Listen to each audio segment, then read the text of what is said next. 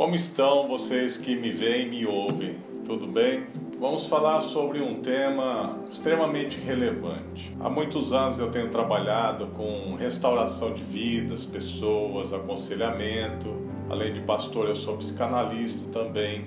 Mas eu sei que que realmente transforma as pessoas é a operação de Deus, a verdade. Isso começa no nosso espírito e isso vai para a nossa alma e reflete o nosso corpo, ou seja, todo o nosso ser. Obviamente que nós precisamos de cuidados físicos, né, no corpo, a medicina, cuidados psicológicos, relacionais, nossos relacionamentos cuidados espirituais, que é a vida com Deus, o novo nascimento, a vida no espírito. Mas dentro disso, eu tenho feito contato com muitas pessoas em depressão e também muitos jovens, né, que estão ligados hoje à facção, à criminalidade, à criminalidade jovens querendo se suicidar, uh, adolescentes presos, adolescentes que cometeram assassinato. É, e eu chego a uma conclusão, sabe? Ouvindo essas pessoas e tentando ser um instrumento de Deus na vida delas. A maioria tem um pai ausente.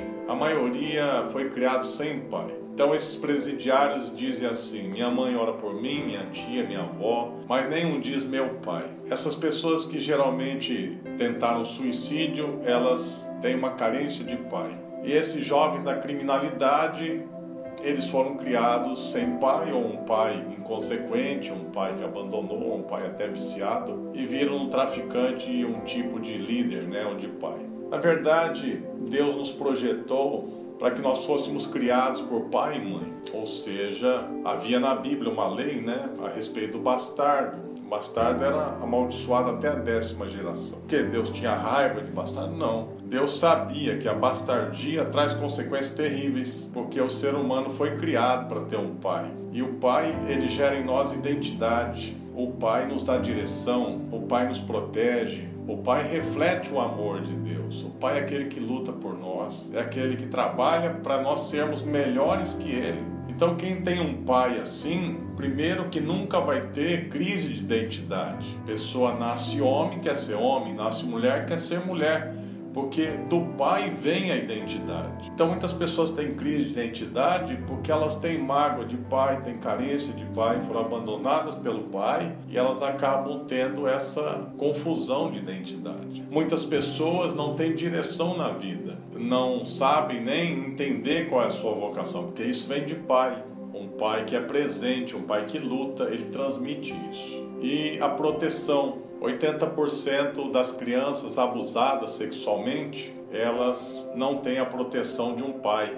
E o abusador se aproveita disso, porque a mãe sobrecarregada tem que trabalhar fora e os filhos ficam sendo cuidados por outros. E alguns desses outros acabam cometendo abuso. E por incrível que pareça, muitos dos abusadores são pais, né? Foi o pai um pai que na verdade não está fazendo o papel de um. Por outro lado, obviamente que a falta de mãe traria consequências terríveis, mas é mais raro, né? Se bem que hoje em dia tem também. A falta da mãe leva muitas pessoas a se tornarem frias, porque da mãe vem afeto, amor profundo, vem vínculos profundos, organização, nutrição, da mãe vem senso de administração. E há muitas pessoas que têm falta disso por falta de mãe. Mas o meu foco é na paternidade. Então você que me vê e me ouve, você é um homem, se você não é um nu, Deus te destinou para ser um marido de uma só mulher, para ser um pai, ter família. Isso é uma coisa maravilhosa. Sabe,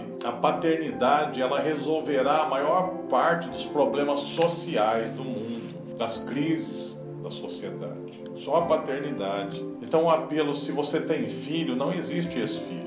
Você tem que voltar à sua função de pai, procurá-lo, ser presente, se reconciliar, pedir perdão. Isso vai tirar muita gente do mal, vai livrar muita gente da depressão, até do suicídio, até da criminalidade. E se você é um pai e está com seus filhos, com a sua esposa, mas você é tão atarefado, pense nisso. A maior linguagem de amor, obviamente, que é trabalhar, sustentar a família, mas é o tempo de qualidade, é o diálogo, é ser amigo, é entrar na vida dos filhos, transmitir valores com a própria vida. Então Deus está te chamando para você cumprir esse papel. Mais do que nunca o Brasil precisa disso. Ah, tem muito desemprego no Brasil. Sabe qual é uma das grandes causas de tanto desemprego? Falta de pai. Porque quem tem um pai de verdade, o pai prepara o caminho. Pessoa tem ânimo para estudar, para lutar, para vencer, para ser alguém.